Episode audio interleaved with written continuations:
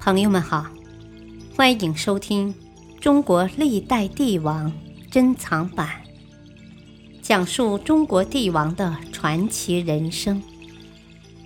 主编朱学勤，播讲汉乐。气吞宇内，西汉。汉武帝刘彻，第十二集。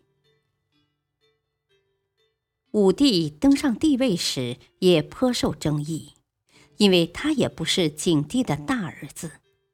当时窦太后和一些人都赞成拥立他叔叔梁王，所以他希望司马迁将景帝和自己登上帝位写成是历史的必然趋势。但是，让太史令更改历史是史学上的大忌。春秋战国时期，齐国权臣崔杼杀死国君齐庄公，于是齐国太史写道：“崔杼弑庄公。”崔杼不同意，让齐太史改写，结果遭到拒绝。崔杼一怒之下杀了齐太史。让他的弟弟来写，结果依然写的是崔杼弑庄公。崔杼又把他杀了，最后命齐太史的小弟做太史。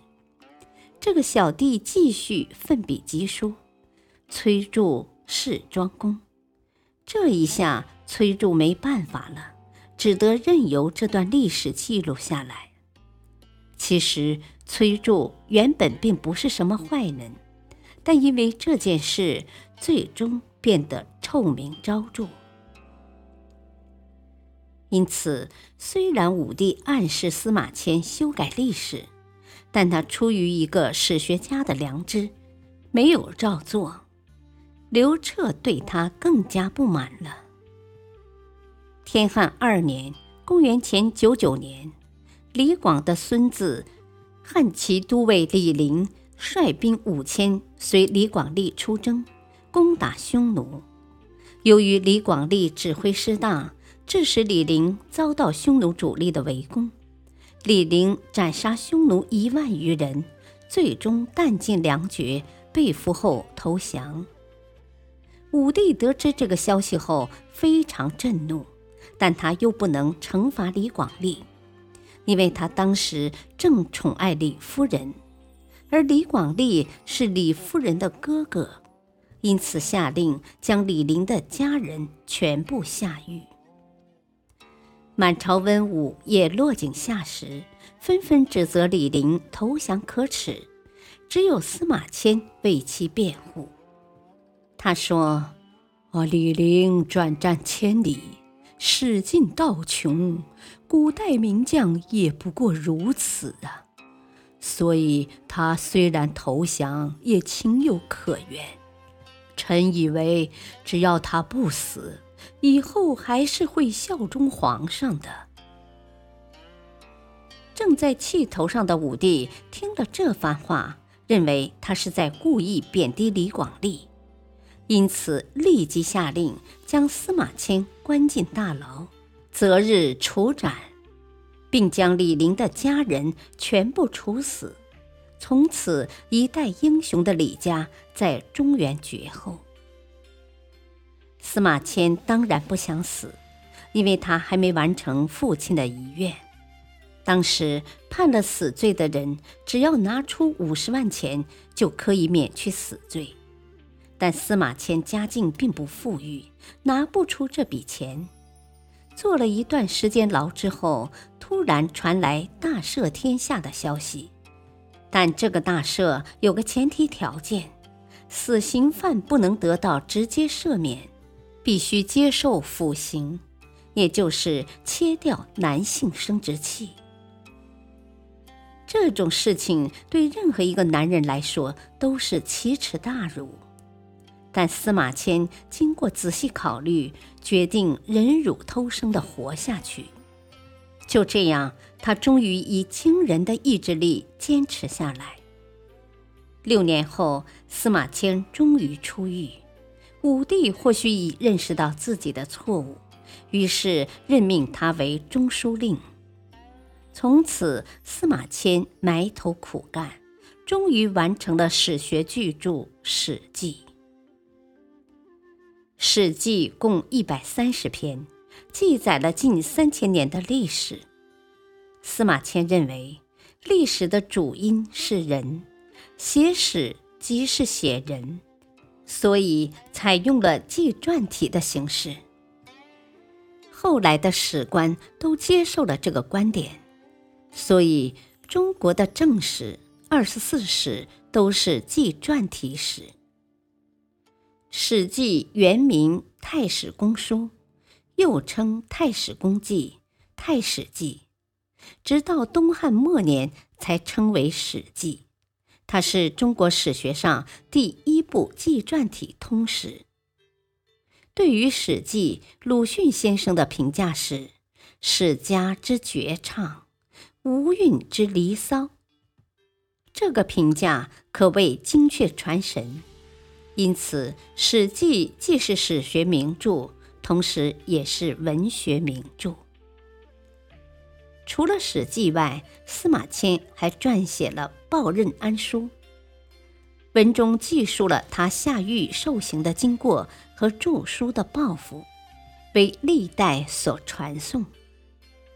面对武帝的独断专行和当时监狱的酷刑，很多人都忍受不了折磨而死，但司马迁之所以是司马迁，就是因为他刚毅、隐忍。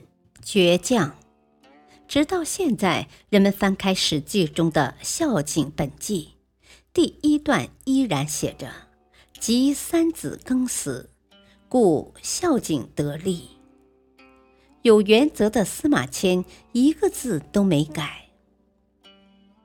司马迁的陵墓和祠堂在陕西省韩城市芝川镇，位于黄河西岸的梁山东路。祠堂中的司马迁画像有胡子，这是他的儿子司马江遵从母亲的遗愿，采用了未受刑之前的画像。信神怪，治巫蛊之祸，创下一片江山之后，武帝认为自己的智德足以超过历代帝王，于是他决定封禅泰山。元丰元年至征和四年（公元前一一零年至公元前八九年），他共举行了六次封禅活动。和秦始皇比起来，武帝对长生不老的期望也毫不逊色。《史记·孝武本纪》第一段写道：“孝武皇帝初即位，游敬鬼神之祀。”从十六岁继位起，武帝就开始修筑自己的陵墓，修了整整五十多年。他还遍寻方士，希望能得到长生不老药。元鼎五年（公元前一一二年），方士栾大来到长安，上书说能找到长生不老药。武帝信以为真。陆续赐予他武力将军、天土将军、地土将军等五个封号，还把女儿长公主嫁给他。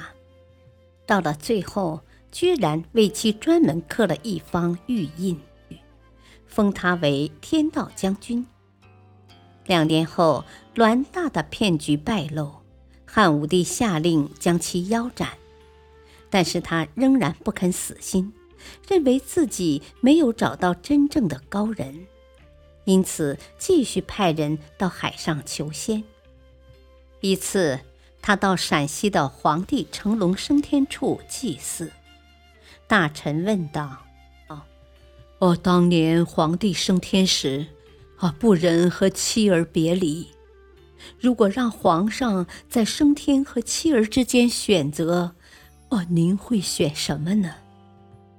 武帝毫不犹豫地说：“我将弃妻子如敝屣。屣就是鞋子的意思。由于武帝信奉鬼神，精神恍惚，结果被江充利用，导致了巫蛊之祸。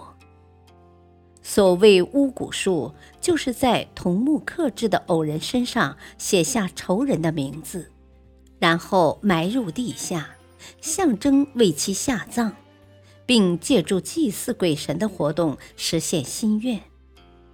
巫蛊术在西汉很盛行，武帝即位后，就因为巫蛊案废了陈皇后。